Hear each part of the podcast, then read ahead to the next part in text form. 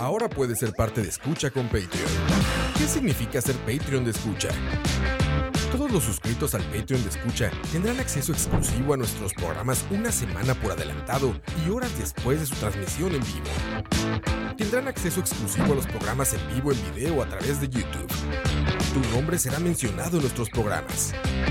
Y para los Patreon Premium tendremos un artículo de escucha, como gorras y tazas como los que utilizamos en los programas.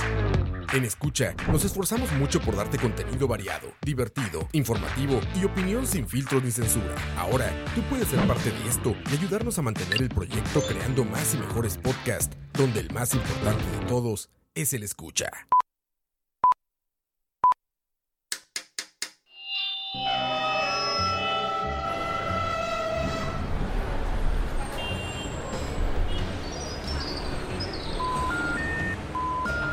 Detrás del audio, un viaje a través de la música, efectos, ambientes sonoros, en fin, todo lo relacionado con la producción sonora en el cine y la televisión.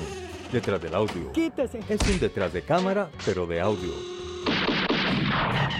Soundtracks, bandas sonoras, compositores, folies, información inútil pero interesante sobre la producción audiovisual haciendo énfasis en el sonido.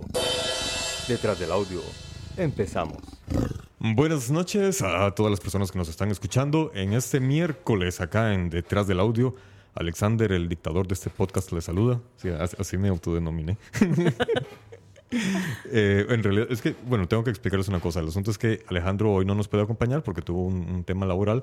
Y por dicha, hoy estamos acompañados por Jael Palmero, quien nos va a hablar un poco de, de actuación.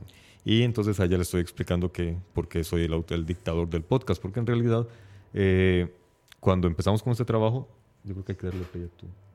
Ahí está. Suene la música. Eh, cuando empezamos con este podcast, éramos tres personas y como la idea fue mía, entonces yo establecí la música, establecí el logo, establecí todo. Entonces, desde entonces me, me dicen dictador. No, no es que tenga una actitud dictatorial, sino que por jugar lo hacemos así. Y bueno, eh, buenas noches, Jael. Hola, muy buenas noches. Estoy contentísima de haber atravesado la ciudad para estar por acá.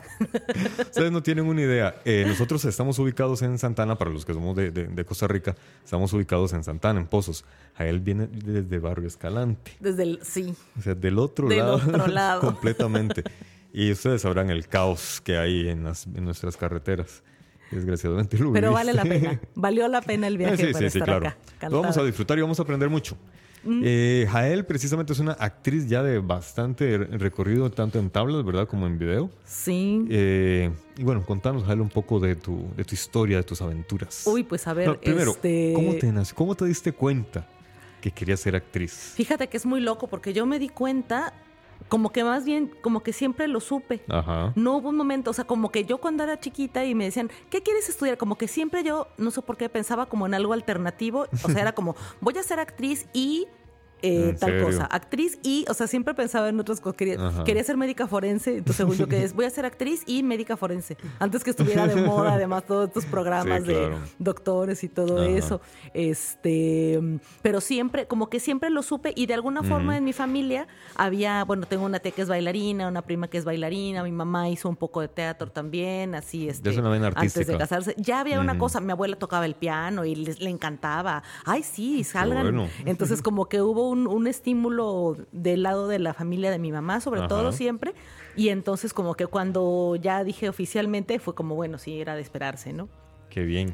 Y bueno, contanos, cuando empezaste a estudiar teatro, Ajá. ¿qué imaginabas vos cómo iba a ser tu futuro en, ese, en esa labor? Híjole, ha sido cu- curioso porque sí, digamos, yo me imaginaba, sí, mi, mi, mi interés principal era el teatro. Ajá. Me imaginaba como, el- como, como la escena viva, digamos. ¿Dónde- oh, no, no- no les he contado, imagino que ya varios reconocieron el acento.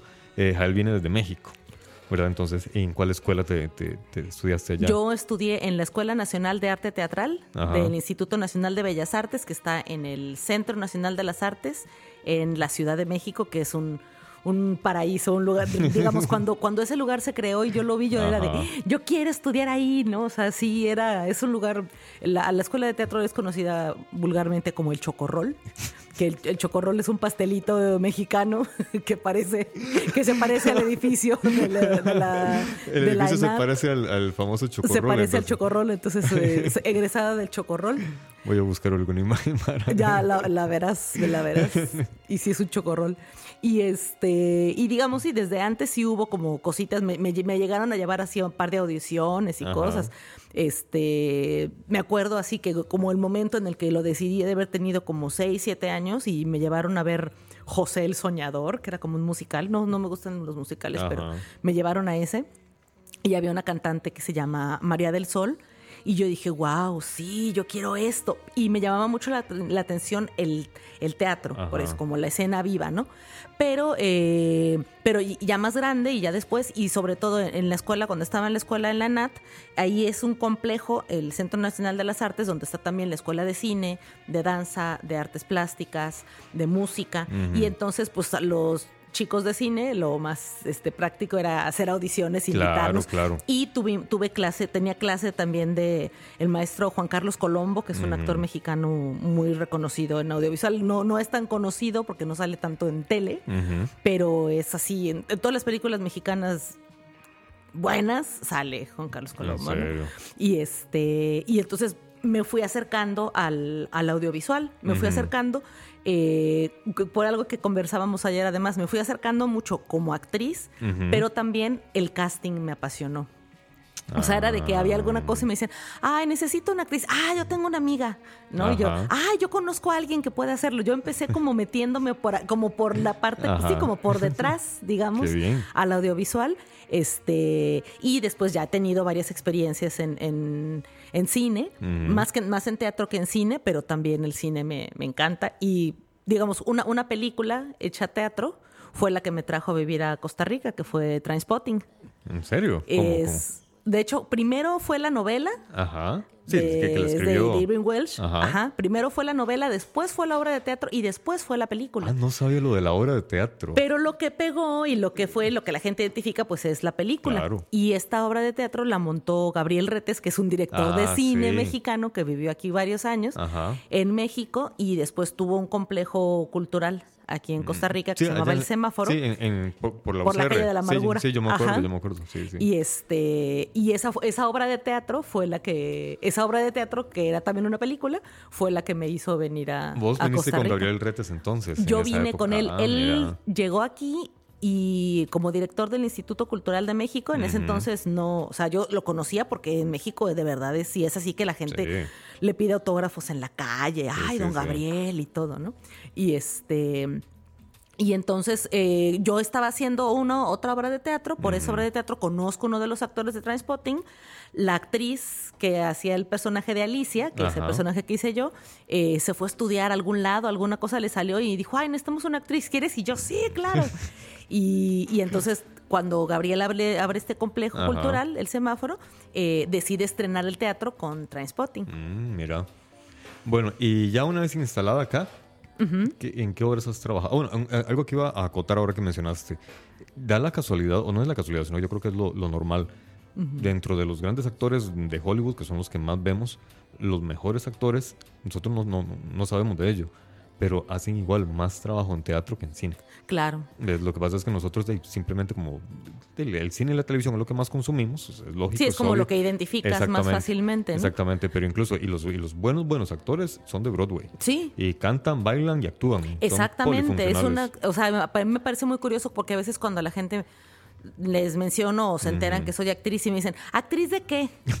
Pues actriz, o sea, la actriz, soy una actriz, soy una intérprete, no, no es, ay, soy actriz de comerciales, no, pues entonces no eres actriz. Soy actriz, pero nada más de esto, nada más de, o nada más de comedia, o nada más de, soy actriz, y eso quiere decir que estoy capacitada, este, y me preparé para, para cualquier tipo de de tema relacionado con, la interpretación, ¿no? Con la, con la actuación. Eh, bueno, para los que nos están escuchando, la música de fondo es el playlist de, de Jael. Su playlist de, trabajo. ¿Sí se oye? sí, sí, sí. ah, sí, sí, ahí está. ahí está, ahí está. Bueno, eh, acá, ¿en qué horas y en qué proyectos audiovisuales has trabajado? Mira, en, en teatro eh, llegué con Transpotting. Después de. Transpotting tuvimos otro espe- espectáculo que se llama El Ornitorrinco, que también es de un dramaturgo de, De- de un desde que mexicano llegaste con, también. con Rete no volviste a México a vivir, te quedaste instalada no, aquí. no llegué. Yo venía supuestamente por seis meses y Gabriel le dijimos, dijo, no, dije, no, un año. Y me quedé el año y después todo fue pasando y pasando y pasando y acabo de cumplir en octubre, el 21 de octubre cumplí 15 años. Quinceañera. Este, pero bueno, llegué con ahí en, en el semáforo, estuvimos con, con Transpotting y con el ornitorrinco. Después Hamlet García, que fue así como lo primero que hice ya, como involucrándome con, con gente, con, con, de- con costarricenses, porque de alguna Ajá. forma ahí era un poco, pues, Transpotting y el ornitorrinco éramos mexicanos con Mm, mexicanos, ¿no?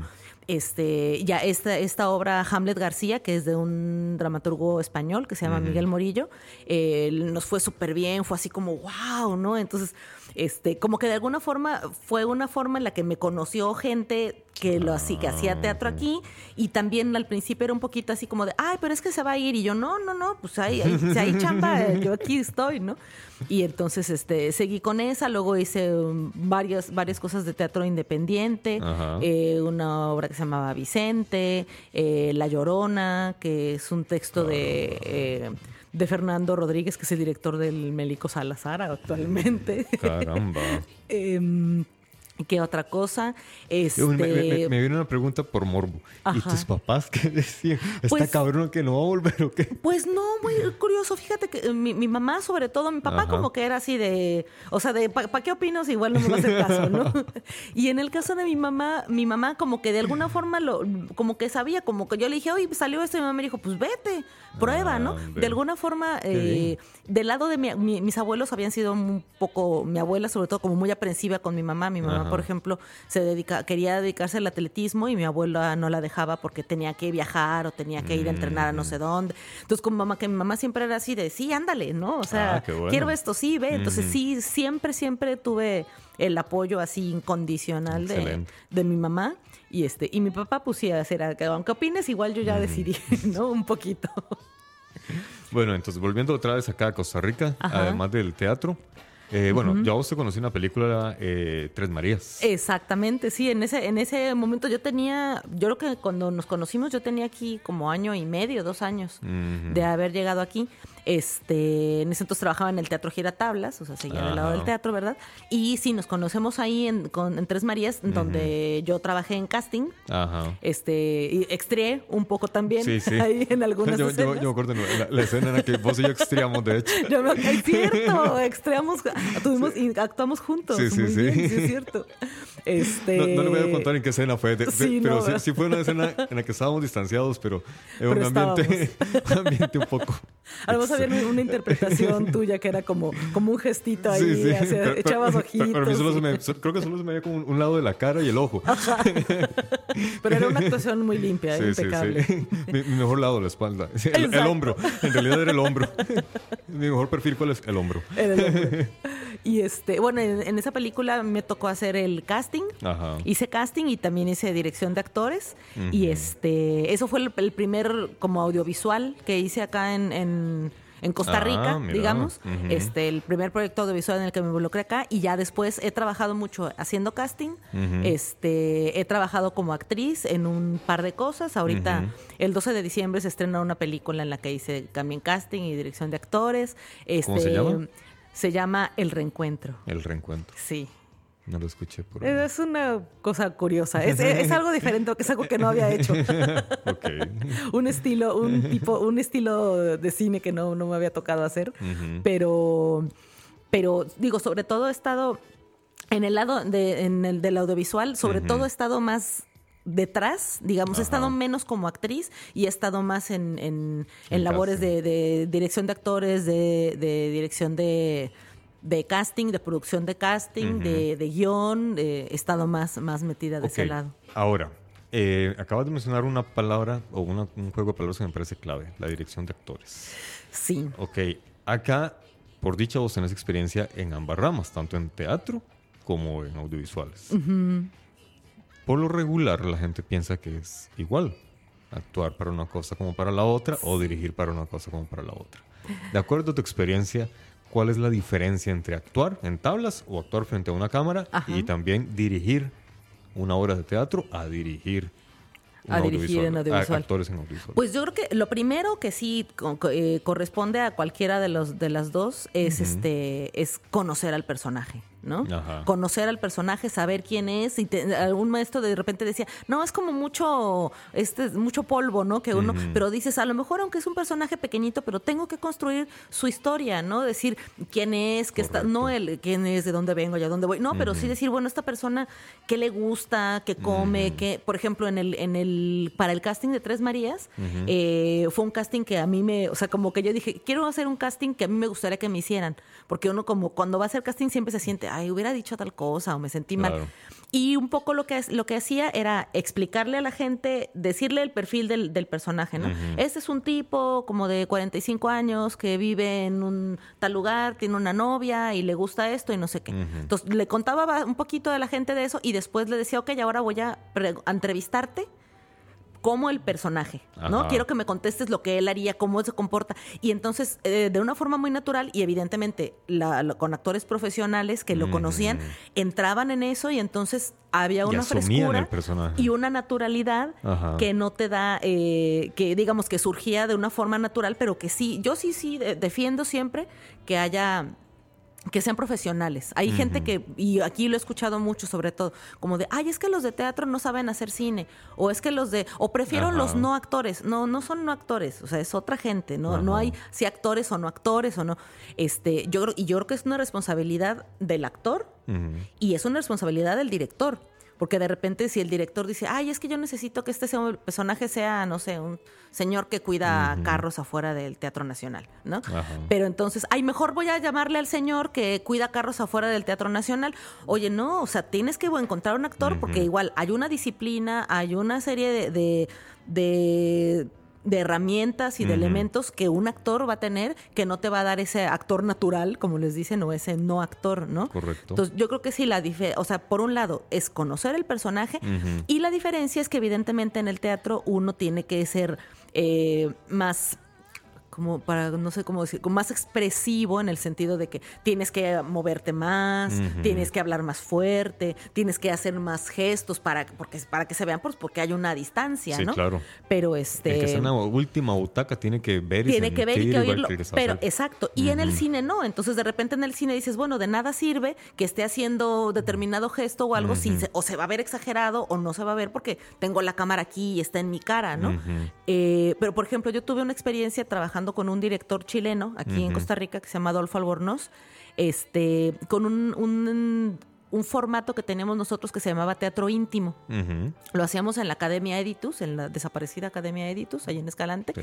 Y era un espectáculo eh, en un espacio sumamente pequeño, para, era, cabían 10, 12 personas y éramos solamente un actor y una actriz teniendo una conversación. Eh, pero entonces era muy curioso porque permitía, aunque era teatro, o sea, era, era teatro porque estábamos ahí vivos y presentes, pero tenía un, una presencia muy, eh, no sé cómo decirlo, sí, como una... Era muy audiovisual en el sentido de que se veían los gestos, se veía... O sea, a veces en el teatro te permite ciertas este, trampitas de, ay, me voy a hacer para acá, o decirle al otro, no, no era para allá, o co- corregir a lo mejor ciertas cosas, o no sé qué. En este espectáculo, como teníamos a la gente encima, era como, era teatro, pero en Zoom, ¿verdad? Entonces no te podías equivocar, no te podía pasar nada, o sea, no puedes hacer como que llorabas, tenías que llorar y tenías que, o sea, todo era completamente... Era un lenguaje muy audiovisual, ¿no? Entonces, eh, a mí en esa, esa, esa obra, había trabajado con ese director, hicimos tres, tres espectáculos con él en ese formato, me, me permitía decir, es que así es como se, como se, va, como se da ese paso del teatro al, al, Al cine, ¿no? Del Ujú. audiovisual. Yo creo que sí es como es en- entender lo que está pasando y no es hacer más ni hacer menos, ¿no? Eh, algo que me, me acuerdo mucho en la escuela de teatro, en clase de, de actuación para cámaras, que conversábamos con este maestro, era que, por ejemplo, decía, uno de los personajes más difíciles de interpretar y que la gente piensa que es muy sencillo, es un borracho. Sí. Porque la gente cuando va a ser un borracho, ¿qué empieza a hacer? Empieza a tambalearse, empieza a, a- a propósito, ¿no? Como a, este, enredarse la lengua, que no sé qué. Y, y él decía, cuando una persona está borracha, lo que quiere, lo que pretende que no se den cuenta. Sí, claro. No dice, ¡ay, estoy! Dice, bueno, a menos que sea un payaso que quiera, Sí. como decir, vean qué borracho estoy, ¿no? Pero más bien, entonces, más bien empieza a hacerlo como con mucho más cuidado, ¿no? Si la persona está, está borracha y está sentada y se va a levantar, es como que haga- se agarra muy bien de la silla, se Sí, empieza levantando, como que nadie se dé cuenta, que nadie se dé cuenta, y ¿no? según él, haciéndolo Este, a velocidad normal. y- Ajá, o y- sea, dice, lo voy a hacer como súper normal, pero eso, por ejemplo, me parece que hacer ese ejercicio es, es muy interesante para, como actor, para, para entender esa, esa, esa, ese, ese paso del- Sí, sí. de la actuación de- de- en el teatro a la actuación Ah, en el audiovisual. hay por una ejemplo. película ahora que, que se va a poner de moda porque co- como ahora la- la- las modas pasan y vienen tan, tan rápido, ¿verdad? Ahorita estamos con la moda del Joker, a partir del fin de Sí. semana vamos a estar con la moda del de, The Irishman, de la nueva película de Scorsese. Ajá. Estuve leyendo un poco sobre Scorsese precisamente y uno de sus primeros trabajos, no recuerdo el nombre de, de la película, eh, los personajes estaban borrachos en una escena y uno de los Mm. actores era Jack Nicholson. Ajá. Y todos dijeron, de ahí, hay que emborracharse. Porque si no, no sale. Es emborrachar.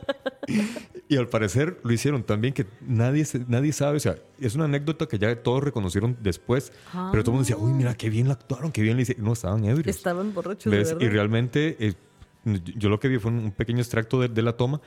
Y, y sí se nota eso. Y hasta ahora que, me lo, que, vos me lo decís, me ca- caigo a cuenta. Yo no me había fijado en eso.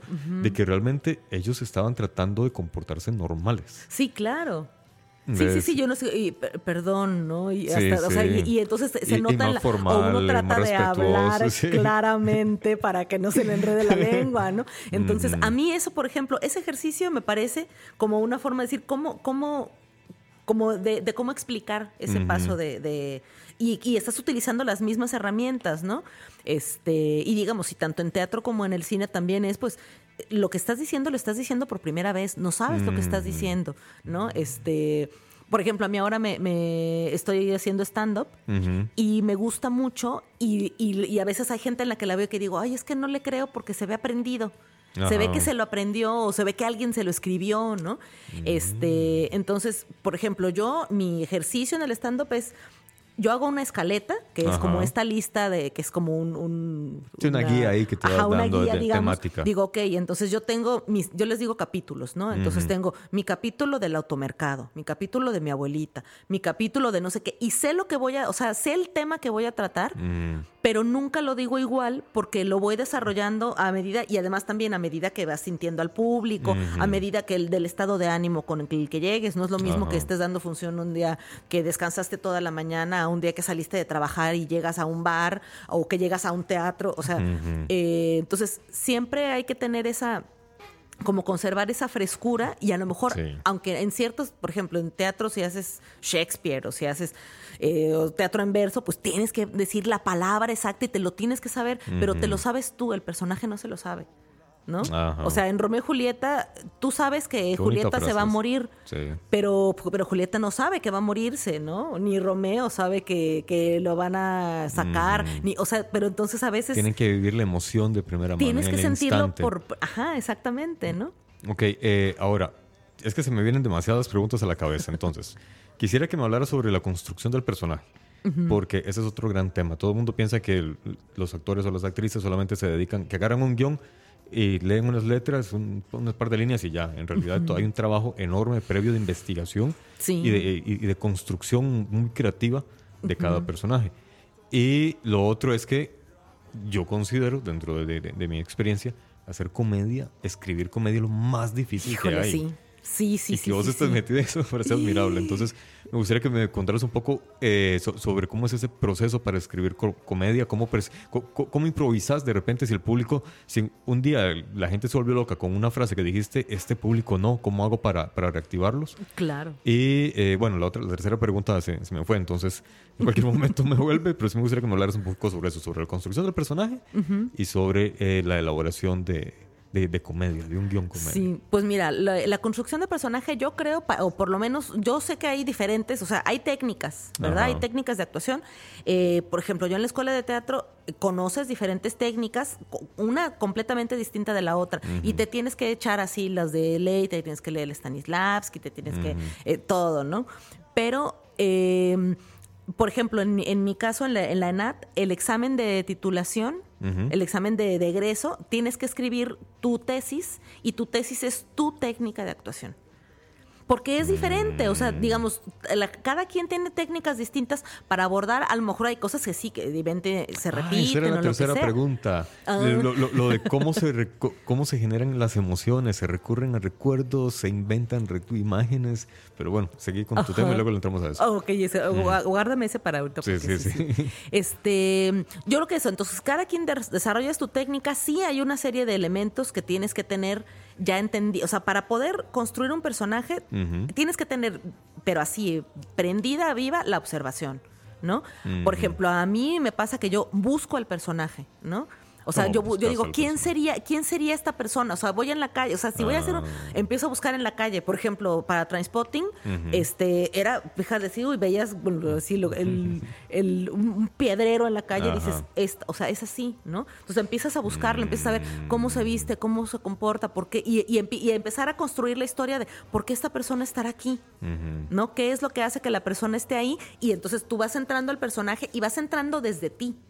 Por ejemplo, a mí en mi caso, regresando eh, al tema de transporting, ¿no? Entonces yo digo, ok, ¿qué haría que yo cayera en una, en una adicción a ese punto? ¿No? ¿Qué es lo que me podría llevar a mí a caer? O sea, pero parto de mí de mí colocándome en esa situación, como a lo mejor puede ser esa, o como puede ser a lo mejor si fuera un personaje de una reina o una mujer millonaria, que, o sea, porque entre más lejano a ti sea, más rico es construir el personaje, ¿no? De repente si me toca, a veces me, aquí me hablaron para un par de cosas en televisión, para, ay, el personaje es una mexicana que sí, uno es como, ay, qué chiste, pero no es como nada. Una mexicana como de tu edad, que se vino a vivir para acá y es como, bueno, está bonito, pero no, lo que uno quiere es como mascar esa, encontrar con alguien totalmente distinto y encontrarlo, ¿no? Entonces, para mí la construcción del personaje es la observación, la investigación, o sea, empezar a buscar, ¿no? Este, por ejemplo, eso, bueno, si una persona es adicta a algo, si es un personaje, este, qué tipo de conductas son las que empiezan a afectar, que empieza a dañar, entonces empiezas a encontrarle ciertas cosas, tiene ciertos hábitos, o sea, empiezas como a, yo investigo mucho, observo mucho, o sea, lo trato de buscar, de buscar. Algunas personas te dijo, ay, esta es mi tía fulanita, ¿no? O esta es mi mamá, o esta soy yo hace unos años, ¿no? A lo mejor. Entonces es observar mucho, investigar mucho y este y después como dejarlo dejarlo salir dejarlo llegar de alguna forma si tienes que esperar al personaje a veces a mí me ha pasado que a lo mejor es una obra y estrenas y dices y a, a, las tres semanas dices ay este, ya llegó el personaje, o sea, como que, como que va llegando, va llegando, pero el momento en el que dices, uy, acaba de llegar, ¿no? Con, un, con una obra me pasó, por ejemplo, El Ornitorrinco, que fue la segunda cosa que hice aquí. Montamos esa obra eh, en ese entonces y después volvimos a montar la obra como ocho años después. Y fue riquísimo, porque había muchas cosas que durante ese periodo que la hice no encontré o que no sabía, ¿no? Digamos, el personaje tenía una relación de pareja, yo nunca había tenido una relación de pareja de ese tipo, después tuve... Entonces, cuando la volví a hacer, fue como, ¡ay! Fue riquísimo, ¿no? Porque ya el personaje como que ya estaba, ¡ey! Ya llegué, ¿no? Y entonces ya era como, ahora sí está todo listo para recibirte, ¿no? Mucha desinformación no, no, no sale en, en, en video o en, o en, el cine y tampoco en la obra, sino que solamente pertenece a la psicología del personaje. Ajá. Que lo, que lo, que lo hacen lo que es, ¿verdad? Entonces, eh, por eso te preguntaba lo de la construcción de los personajes, porque mucha gente piensa que el personaje es el que uno ve en pantalla. Y en realidad no, precisamente se le construye toda una psicología para que sus actos, sus respuestas sean lo más... o a lo mejor hay cosas del personaje que no ves pero que están, ¿no? A lo mejor yo digo, ok, yo considero que mi, a lo mejor mi personaje en escena nunca come. Pero yo sí tengo que saber qué, qué le gustaría comer, ¿no? O, sea, tengo que tener como claro eso y a lo mejor decir, ay, ese día tiene hambre y por eso reacciona de esa forma, ¿no? O, le duele la panza porque le cayó algo mal y entonces por eso reacciona de esa forma, ¿no? Y este, y por ejemplo, eh, es algo que a mí me, me, funciona mucho en el tema del casting, cuando hago casting, el tema de decir, el personaje yo nunca creo que sea o sea, uno puede decir, a mí me gustaría que el personaje fuera alto, flaco, gordo, moreno, este, pero de repente dices, a lo mejor no, ¿no? O sea, a mí me, llegó a tocar, una vez me tocó, por ejemplo, un casting que me dijeron, este, necesitamos alguien que haga, este era como un presentador y alguien que hablaba de cine, ¿no? Y, pero me dijeron, eh, no queremos que sea negro. Yo, ¿por qué? ¿Qué? Así que los negros no van al cine o qué. pero no queremos que sea negro. Y entonces a mí, pero que además en el momento en el que me describieron las características, yo pensé en un actor y el actor era negro. Y yo dije, uy, es él, ¿no? Y entonces me dijeron, no, y yo dije, no, yo voy a hacer el casting y yo voy a llamarlo para que vean. Y fue, y lo hizo y se quedó. ¿En serio? ¿No? Este, y bueno, en Tres Marías me pasó también. Por ejemplo, había un personaje que lo terminó haciendo Joaquín, un actor que se llama Joaquín. Sí. Sí, el personaje, originalmente el personaje era un muchacho como de unos 30, era como alguien como un, como un treintañero, este, como medio guapetón, que era no sé qué. Y yo me acuerdo que cuando yo leí el, el guion y vi ese personaje, dije, no, este personaje no es así. Y me acuerdo perfecto, yo fui, lo, o sea, yo lo, le, lo propuse a él y llegó y el director de la película fue así como de, no, pero este qué es un... Porque además este señor llegó con una camiseta, el personaje era un eh, vago acá. Y, sí, sí, sí, mantenido. Ajá. y, el, y el actor llegó y era un señor que trabajaba en la UCR. o sea, él, es bibliotecario, una cosa así, todo formal. archivista era. Súper formal y todo. ya era como que.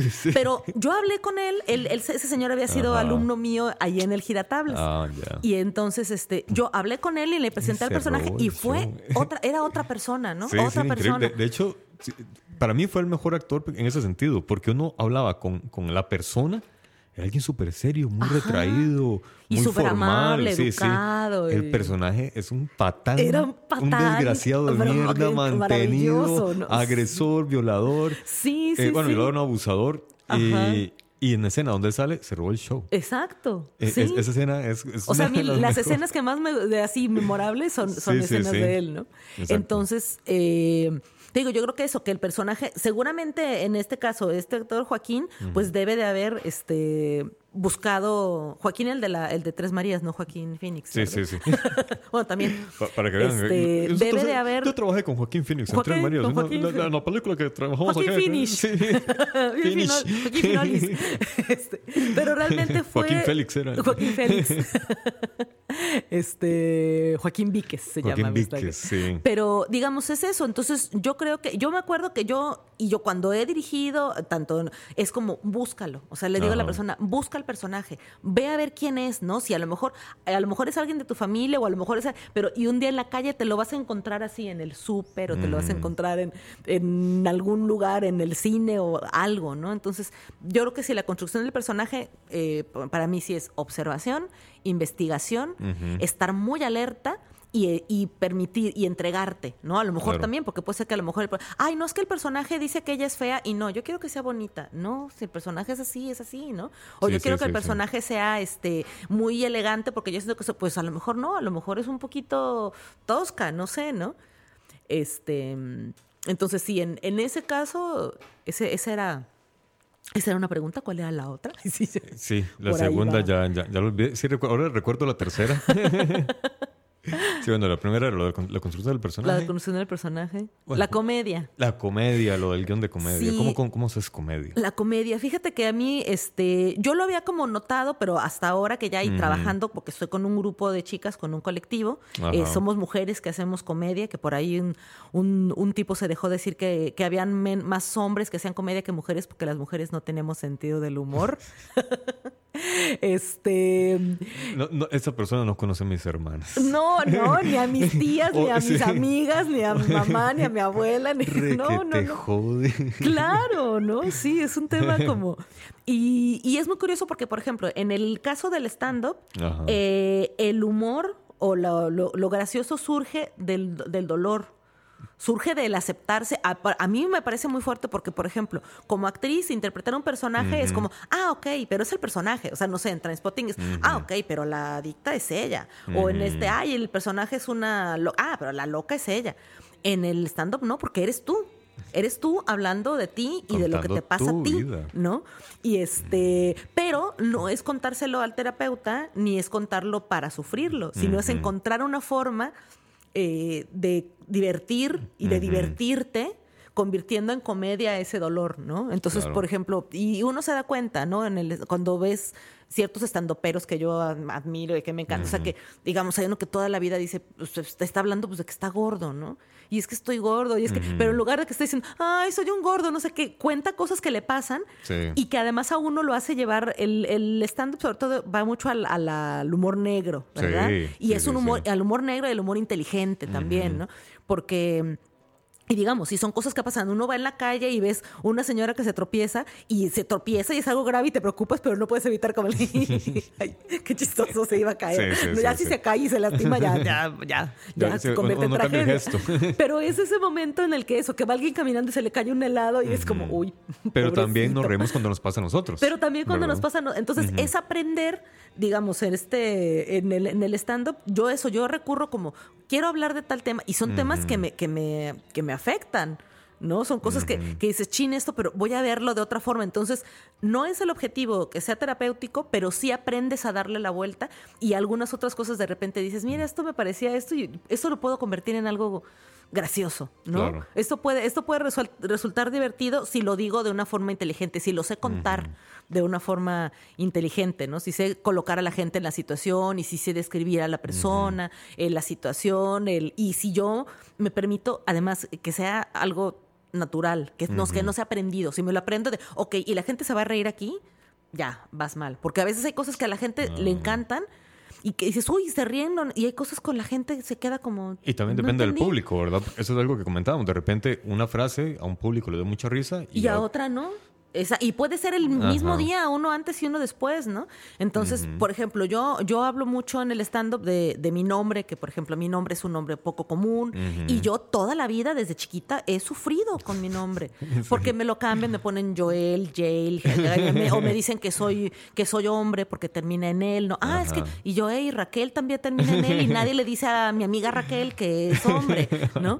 Este, pero entonces es como un tema de que, de que a lo mejor digo, chin, toda la vida me, me choca, me ha chocado mi nombre, ¿no? O tengo 15 años viviendo en Costa Rica y cada vez que me subo a un Uber es la misma historia de, ay, usted no es de aquí, y es mexicano y cuánto tiempo tiene acá y come gallo pinto y se casó. O sea, como cosas que uno dice, oye, eso me taladra, pero entonces, ¿cómo logro convertirlo en algo divertido, Sí, no? sí, para, no, para no sufrir vos tanto tampoco, ¿verdad? Sí, para ¿no? divertir a la gente también que vos. Exacto. Entonces de repente ya ahora ya, cuando me subo al Uber y me empieza, usted no es de aquí, digo, esto es material. Sígame preguntando, señor, sígame. Y dígame del Aztecaso y dígame del Chavo del Ocho y dígame que sí como mucho chile. O sea, como que empieza uno a, a darle la vuelta sí, a eso, sí, ¿no? sí. Pero definitivamente la comedia, hoy en, en la mañana estaba escribiendo un poquito porque además también es algo que me ha hecho, yo me gusta escribir y he escrito algunas cosas, pero desde que estoy con el stand-up sí me ha generado una disciplina que, que digo, que yo creo que viene del haber estudiado la carrera y de estar comprometida con esto, pero que todos los días escribo algo.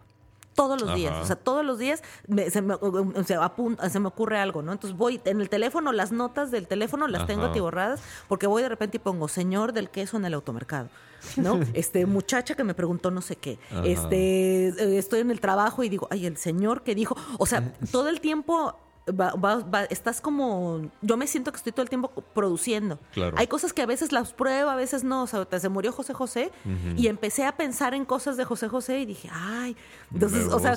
Como verlo desde, ajá, ¿no? Como que habrá pensado la hija de José José cuando y, y empiezas a escribir, ¿no? Entonces, tanto de eso, tanto de cosas que ocurren a nivel como este en ese momento que está de moda o en la película o que está de moda una canción o que uh, le pasó algo a un político, lo que sea, hasta cosas que son normales, ¿no? A veces a mí me pasa unas platicando con una amiga antes de O, o sea, posiblemente este podcast esté en alguno de tus. Sí, ¿eh? podría estar.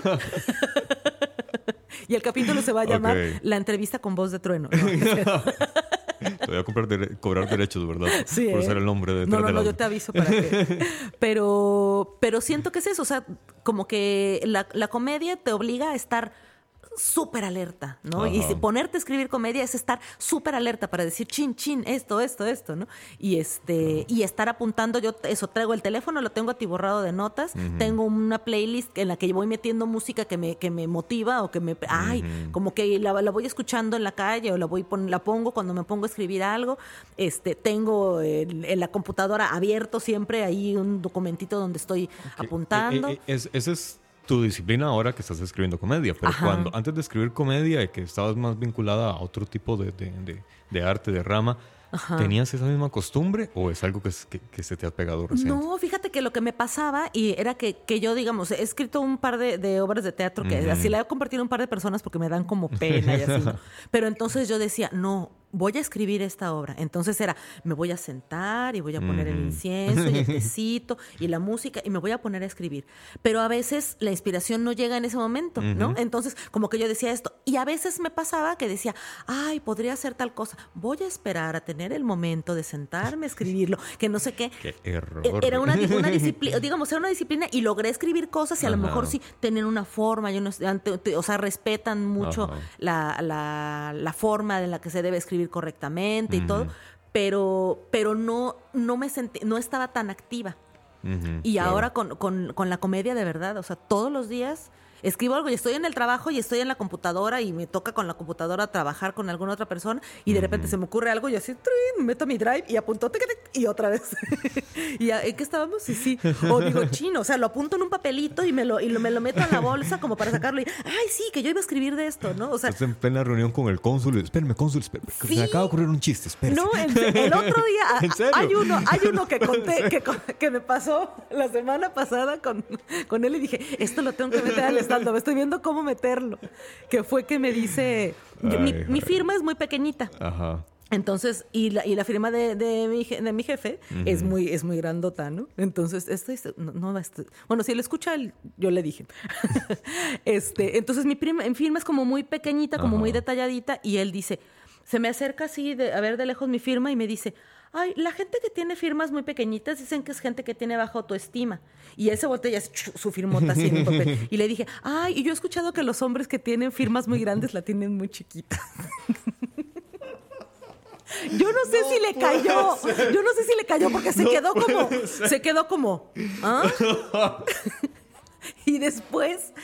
La señora que ¿Cómo nos ayuda. Pues es que no, porque él me está diciendo, ay, tienes bajo autoestima, pues tú la. Pero además, ¿cómo vas a, cómo Muy vas bien, a bien, definir eso? ¿Cómo vas a decidir una cosa como esa a partir de la firma de la gente? Sí, ¿no? sí, Pues es como sí, muy. Y entonces, este, ya, entonces yo lo dije y como que él, él se quedó como, ah, o sea, como que no la agarró, ¿no? Y la señora que hace la limpieza con nosotros, que es una señora que es súper pila, yo de- debería Ajá. estar haciendo algo, doña Albita. estando. Nada más la veo que su- le- no se aguanta la risa y se mete a la cocina. Y después me dice, qué bárbara lo que dijo. Le digo, se dio cuenta, pero fue una cosa así. Y, Inmediato, un reflejo, nada más. Ajá. Pero fue, o sea, y no, Ajá. no lo pensé. O sea, él me dijo eso así como, ay, tu firma chiquita es de bajo tu estima y tu firma grandota es porque la. De pito chico. Entonces, pero digamos, ahora Qué yo me, bueno. me encuentro más alerta a cosas que salen así, o, o siento también que me dicen algo y como que puedo contestar más rápido Ah, con algo así porque lo tengo, estoy ejercitando todo el tiempo. Pues yo creo Sí. que sí es pues, como, un, como en un deporte, digamos, pues si a lo mejor si sales a correr todos los días, el día que te quieren asaltar, pues vas a correr más rápido. Claro. o sea, no sé, como que es algo que se, que se va como entrenando y que yo me he ido como encontrando esas herramientas. Eso, me apunto en las notas de teléfono. Tengo un, cua- un cuaderno ahí eh, junto a mi cama. La computadora siempre tengo abierto como ese ahí. O sea, llego, la tengo en la casa y llego y la apunto ahí. En el trabajo, si estoy en la computadora, abro mi drive y lo tengo ahí y se me estoy haciendo lo que tengo que hacer y de repente, ¡trin! y rapidito ahí me voy y, Claro.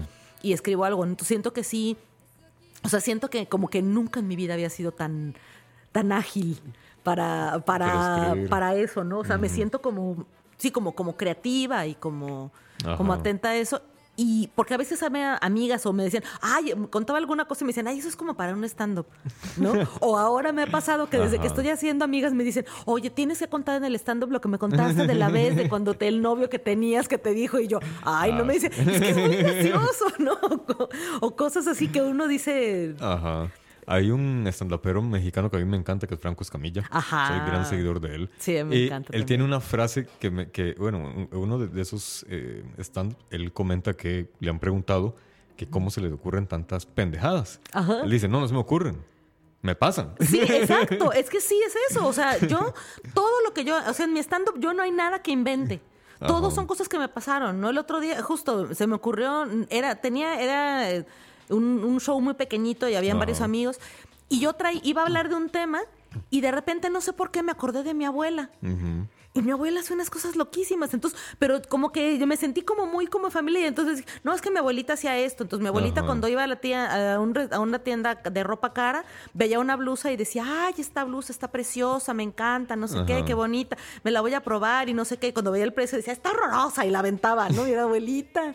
o, le, o le zafaba un botón y iba con el gerente y decía, oiga, vea, esta blusa, es, no puede ser que en este lugar tan elegante esta blusa te- le falte un botón. este, yo me la quiero llevar, pero bueno, necesito que me hagan un No, pero eran cosas, son cosas reales, reales que, que uno le pasan y que a lo mejor al estar así estás como más de, te acuerdas de, de- de ese tipo de cosas. ¿no? Claro, qué bueno. Ok, la tercera pregunta era, eh, saliéndonos un poco de, de lo cómico, Ajá. ¿cómo hacen para extraer los actores y las actrices esas emociones? Para representarlas. ¿Se las, o sea, ¿Son recuerdos reales? ¿Se las imaginan? Pues mira, yo sé que hay gente que lo hace, no es algo con lo que yo esté de acuerdo, o sea, eso que dices, porque además también no te va a rendir, o sea, digamos, por ejemplo, eh, cuando mi abuelo murió, o sea, a mí yo me, me costaba decir, o sea, sin, que, sin quebrarme, sin romperme, decir mi abuelo está muerto, ¿no? O mi mamá o mi papá, ¿no? Este, pero tarde o temprano eso se, se va a agotar.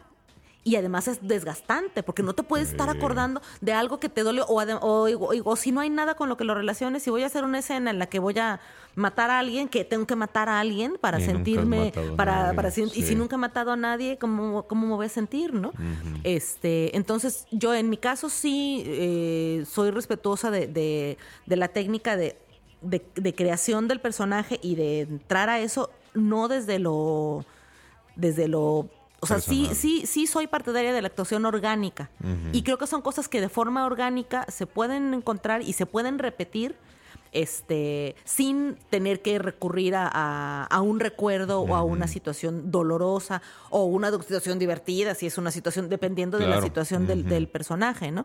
Este, entonces sí eh, es un poco lo que, que te comentaba hace un momento, de ir al personaje desde mí, ¿no? O sea, ¿qué haría yo si me pasara una cosa como esta, ¿no? ¿Qué haría yo si me, si me sintiera, este, a lo mejor, por eso puede ser que a lo mejor digo, uy, nunca he matado a alguien, pero sí hay gente que digo, híjole, o sea, que me han dado ganas de matarlo, digamos, no, se suena como muy fuerte, Ajá. pero, digamos, uno puede llegar a, a- a acercarte a cómo me sentiría yo en esa situación. O sea, si yo fuera esa mujer que está en su casa teniendo una relación eh, violenta, por ejemplo, es el personaje, y, eh, y descubre que el que el marido le, le quiso hacer algo a su hija, digamos, ah, entonces a lo mejor yo no puedo hacerlo porque yo no estoy en una situación como esa, Claro. pero pensar cómo reaccionaría yo dentro de esas circunstancias para llegar al- a, lo, a lo que me está exigiendo el, el guion o lo que me está exigiendo el, Y, y de acuerdo, por lo texto, que hemos conversado anteriormente, también representa un mayor reto, ¿verdad? Claro. Que estar recurriendo, como vos decís, a esas emociones ya existentes. Exacto, porque además es eso. Bueno, ¿qué pasa si a lo mejor ay, es una obra de teatro y voy a tener 50 funciones? Y si en cada función lloro porque se está muriendo, porque se muere, pe- pe- acordándome ya- de que se murió no mi, abuelito o de que se murió mi perro, Sí, pues sí. en algún momento se me va a agotar, ¿no? Sí, sí. Entonces, se te hace como un callo emocional ahí, sí, seguramente. digamos, yo Ujú. me acuerdo así de los de las últimas cosas que hice en teatro recientemente, o no fue hace dos, tres años, eh, una obra con la Compañía Nacional de Teatro aquí en Costa Rica que se llama Panoramas desde el Puente, eh, que es de Arthur Miller, de un dramaturgo estadounidense. El, el- mi, mi personaje era un personaje, éramos, era, eh, los protagonistas eran tres o cuatro actores y los demás éramos personajes del pueblo, ¿verdad? Y entonces, eh, pero igual, yo lo construí, tenía muy poco texto y todo, pero yo Ajá. construí mi personaje muy claramente y yo construí muy claro mi relación con el, con el protagonista. O sea, como que, como, como que, por ejemplo, yo lo decidí, yo elegí construirlo así, en que todo el pueblo estaba como en contra de él y yo, yo sí estaba a favor de la otra persona. Yo, yo estaba como de su lado, ¿no? Entonces, al, al final, este, spoiler, al final lo mataban. ¿verdad? Y entonces, yo, o sea, yo no, lo, yo no había pensado en, en voy a llorar al final. Pero yo lo iba construyendo y al final, cuando mataban al personaje, yo me, o sea, el día del estreno, porque ni siquiera, o sea, me pasó como que lo fui construyendo, no sé qué fue, el, el estreno o el ensayo general, de repente me vi, me vi en, eh, sí, en un mar de llanto, ¿no? Ah, Sí, el personaje Y no estaba llorando lloró. porque mataban al actor, que era mi amigo, ni nada. Estaba porque, o sea, dije, es que mi personaje está llorando porque, porque están matando a alguien en quien ella creía y en quien ella confiaba Sí, y el que ella personaje apoyaba. lloró. ¿No? Punto, el personaje lloró. Ajá, Vos el, no, personaje, el personaje llegó y dijo, yo voy a llorar aquí. Ajá. Entonces me pasó esa vez y, y unos compañeros me dijeron, no, pero ¿por qué llora? O sea, ¿qué pasó? Y dije, no sé. O sea, empezó a llorar. ¿no? Antonia se llama el personaje. No sé, Antonia empezó a llorar. O sea, Antonia le dolió mucho que lo mataran y empezó a llorar, ¿no? Y este... Y entonces... yo- y yo dije, yo no voy a pensar en, en- en repetir esto o en no. O sea, dije, yo voy a seguir haciendo mi, mi trabajo en la función. Y en todas las funciones me pasó. Ah, O sea, en todas las funciones en el, llegué a ese punto. No fue, voy a buscar, tengo que llorar. No, no, tengo que- no. En todas las funciones me pasó y de verdad, porque yo creo que fue eso. O sea, yo permití que el personaje llegara y el personaje desarrollara una, una situación que le provoca, que le causaba eso. Y mi personaje, igual, como te lo decía, o sea, mi personaje no sabía que iban a matar. O sea, Jael sí sabía que mataban al personaje al final, pero mi personaje no. Y para mi personaje, cada, cada función era la primera vez que pasaba todo. Vaya. Pero, o sea, pero yo misma, o sea, yo me impresionaba, o sea, hubo un, un- un par de funciones Mm. en las que yo sentía como que, chin, siento que he estado como medio dispersa o me pasó, había habido algún accidente en escena o algo, que yo estaba así, y entonces como que yo después yo decía, uy, yo pensé que no me iba, que no iba a llorar porque no, pero ya era algo tan, tan, tan interiorizado y tan asumido, tan entendido, digamos, por, el- por el personaje en mí que, que, que pasó, ¿no? Vaya. Entonces, pero yo me sentí así como, ay, mira. Entonces, yo creo que es eso, no es. O sea, si recurres al dolor de que. de. de a un dolor real, para ti, pues eso se, se va a acabar o, o lo vas a controlar, o más bien no te va a pasar, porque entonces a lo mejor te vas a quedar, te vas a bloquear, ¿no? Este, pero si es el dolor real, entre, entre comillas, del personaje, por primera vez, va, va a llegar, ¿no? A ver. Este, mira, eh, un- te- uno de nuestros escuchas se llama Ricardo Arjona ok, hola Ricardo. y él nos dice, hermosa charla, la sigo escuchando en el podcast. Ya es tarde por acá, besos y abrazos. Ah, bueno, saludos a Ricardo Arjona. Sí, sí, no, no sabemos si es el... ca- Él dice que sí es el cantante, no, no, no, no sabemos, pero hey, un saludo a Ricardo. No vayas a hacer una canción, Ricardo. A ver, vos vas a hacer un podcast de... Vas a hacer un, un stand-up de esto porque no puede stand-up hacer una esto. canción. Lo voy a decir Ricardo Arjona. Sí, sí, pues, imagínate las cosas que te pasan acá. Y él va a sacar una canción que diga, ayer escuché a él y le compuse una canción. Y ya comienza a tocar las, La, los tres chica, a- las- la chica que hace comedia. Sí. Como una cosa así, ¿no? ¿Te y que anda medias, ne- negras medias. Sí. la típica la, eh, rima de Arjona. Rima de Arjona. Este, bueno, un saludo a todos nuestros Patreons, que es una lista bastante larga y no tengo acceso ahorita a ella. Pero bueno, eh, un saludo a todos ellos y gracias por contar con nosotros. Y entonces eh, seguimos, entonces todavía nos quedan ocho minutos. Y eh, ya se me Pues, olvidó ¿qué, la- qué platicamos? Sí, no, no, igual, eh, so- sobre actuación. Había una otra pregunta que es que el problema es que soy muy disperso. Y Ajá. entonces, de repente, por estar hablando de Arjona, Y ya, yo ya- también me- Sí, los que estamos en esta área así es esto. es, co- es co- esto es como lo más normal. Ajá. Este, bueno, eh, ya me acordé. Con respecto a, a- a la diferencia entre teatro y, y- y- y videoproducción, Ajá. ya, digamos, a la hora de actuar, ya nos explicaste que sí, en, en actuación o en teatro, en las tablas, sí tienen que ser ustedes mucho más expresivos y elevar un poco, un Sí, es poco como, más la voz es para como que te escuchen subirle a el fondo, volumen. O sea, es como lo mismo, pero le subes el. Ok. ¿Cómo, cómo, en el caso, digamos, en una risa es como más normal, porque una risa simplemente haces una carcajada más fuerte, pero en el dolor, ¿cómo representas el dolor y que lo sienta la persona que está ya también en, en- la última butaca, allá al final de la fila? Yo creo que, que igual, o sea, es como una. A lo mejor puede ser que, por ejemplo, pensando, si es. Eh, volviendo a esta escena en la que matan a este personaje, Me, ¿no? A lo me mejor, gusta tu soundtrack, de hecho. Está Ah, bueno, sí, sí, ¿sí? hacer tus me gusta bastante. Está bueno. digamos, si fuera en, si fuera en cine, a lo mejor va, vas a, vas- va a haber, hay, hay planos también, ¿no? Si va a haber- si- o sea, no es lo mismo que sea en un plano general que si sea que sea en un plano, en un acá, este, ¿cómo se llama? Eh, En un primer plano. un primer plano. Ajá. Entonces, eh, yo creo que igual, igual pasa, pero a lo mejor tienes que buscarlo, de- en, a lo mejor en eh, esa escena en cine va a ser solamente el, el rostro el que va como a... De- de o sea, va a ser la mirada y, y la, la- y una lágrima. Pero ¿no? en, en teatro, ¿cómo lo representas? En teatro sí lo tienes que trasladar un poco más a, lo, a lo corporal, pero no va a ser como ah, tirarte, morderte la Ajá. mano y tirarte a la cama, ¿no? Pero a lo mejor sí se va a reflejar en, en una, en una acción. ¿No? A lo mejor, a lo mejor vas a empezar, o sea, es, eh, puede ser que va- vas a, no sé, tu cuerpo se va a, con- a contraer, vas a dar unos pasos hacia atrás, vas a bajar la mirada, vas a, o sea, vas a tratar de, de hacerlo de una forma más eh, externa, pero, pero real, que esté pasando realmente, ¿no? O sea, como, por ejemplo, esas así, esas escenas en las que eh, se murió tu mamá, ¡no! Y se avientan contra la pared. Por- por Nadie telenovela, hace ajá, eso, normal, ¿no? sí. O sea, yo, digamos, yo no lo hice cuando me pasó, ¿no? O sea, más bien lo que haces es que ¡fum! Te, te- te metes, te fundes, te, Sí.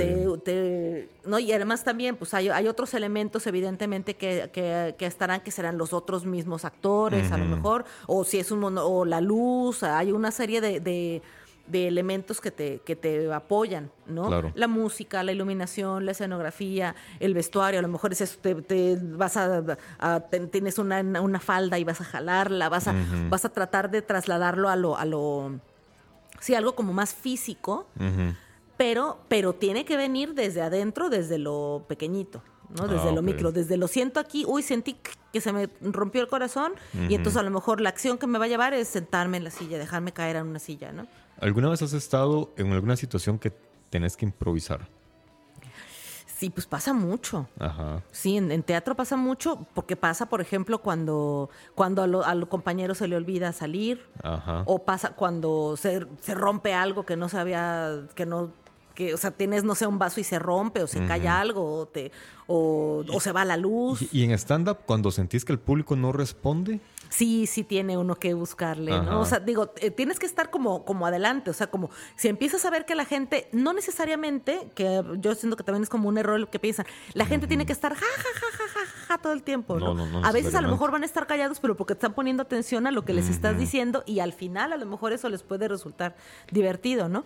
Pero sí, igual, volviendo, regresando al- a la construcción del personaje, todo es la observación y es sentir sentir al otro. Porque a veces también pasa gente que dices, uy, ves a lo mejor a un comediante y dices, ya la gente ya se le fue, ya la gente ya se le fue y no se ha dado cuenta porque está metido en lo suyo y no está viendo que el otro, que la gente ya se volteó, que ya está viendo la hora, que ya sacó el teléfono, que está hablando, que está volteando para ver dónde está el baño, ¿no? Sí, sí, Entonces, sí, sí. eh, sí, digo, me, me ha tocado improvisar muchas veces, digo, eso, porque pasa alguna cosa. O sea, una vez en una obra en, en México, por ejemplo, se empezó a que había, se empezó a quemar, había unas velas y se empezó a quemar una tela, ¿no?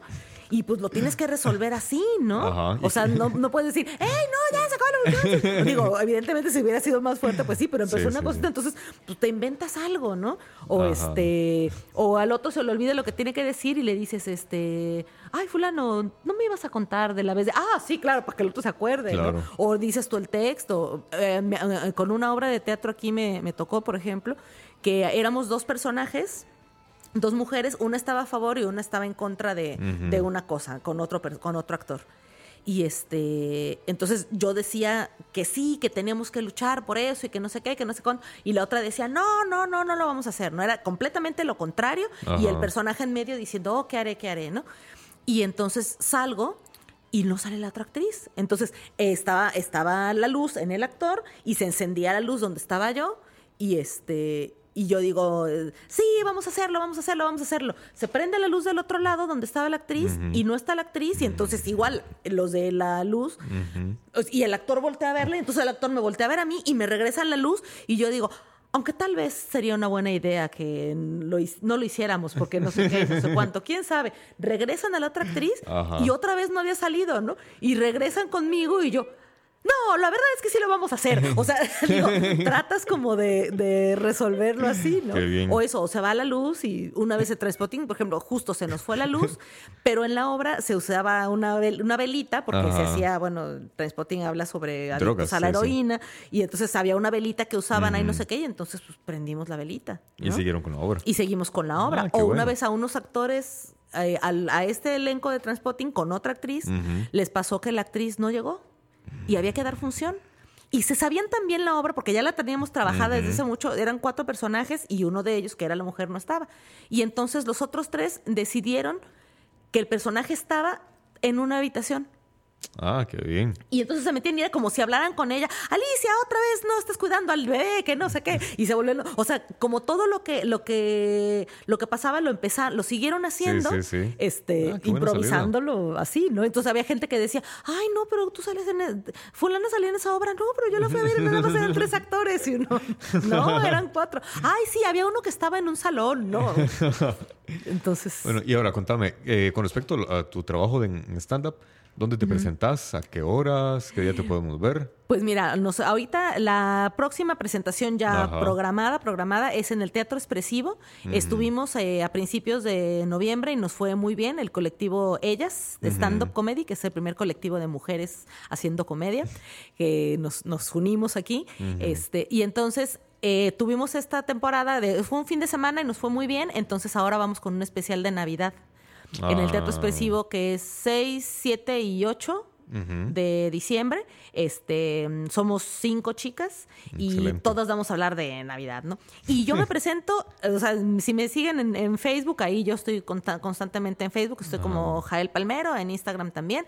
Y entonces ahí estoy publicando, pero estamos en, en bares, en eventos privados. Este, vamos a estar en una actividad también el 27 con una organización. Este, que te busquen como Jael. Jael, J-A-H-E-L, E Jael Palmero. Sí, no, no hay muchas, así que va a ser fácil encontrarme. Así te encontrarán para estar recibiendo esa información. Exactamente, ahí me pueden, te- me pueden encontrar y yo ahí siempre estoy publicando, hey, vamos a estar aquí, vamos a estar allá y, y eso. Pues yo realmente, como estoy, est- estoy súper contenta con el stand-up ahorita en este momento y me siento, entonces a donde me hablen y me dicen que vaya a ir, yo, yo voy. Excelente. Bueno, tal vez la otra semana podrías venir y hacer un stand-up en micrófono.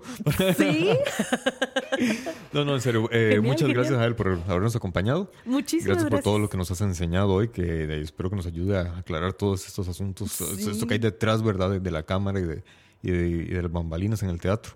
Y de ahí, contentísimo que estés por acá. Qué bueno, qué bueno que hayas llegado al país y te hayas quedado durante 15 años más. Pues sí, a ver, a ver qué sigue pasando, ¿verdad? Uno no sabe lo que... Pero no, y qué rica conversación, qué rico, Sí, qué sí. rico platicamos de verdad. Exactamente. Bueno, y bueno, buenas noches a todas las personas que estuvieron con nosotros. Ya nos pasamos un minuto y son las 8 y 30 y algo. Entonces, que descansen y que tengan buenos sueños. Me despido. Alexander, el dictador del podcast, se va para el carajo. Y.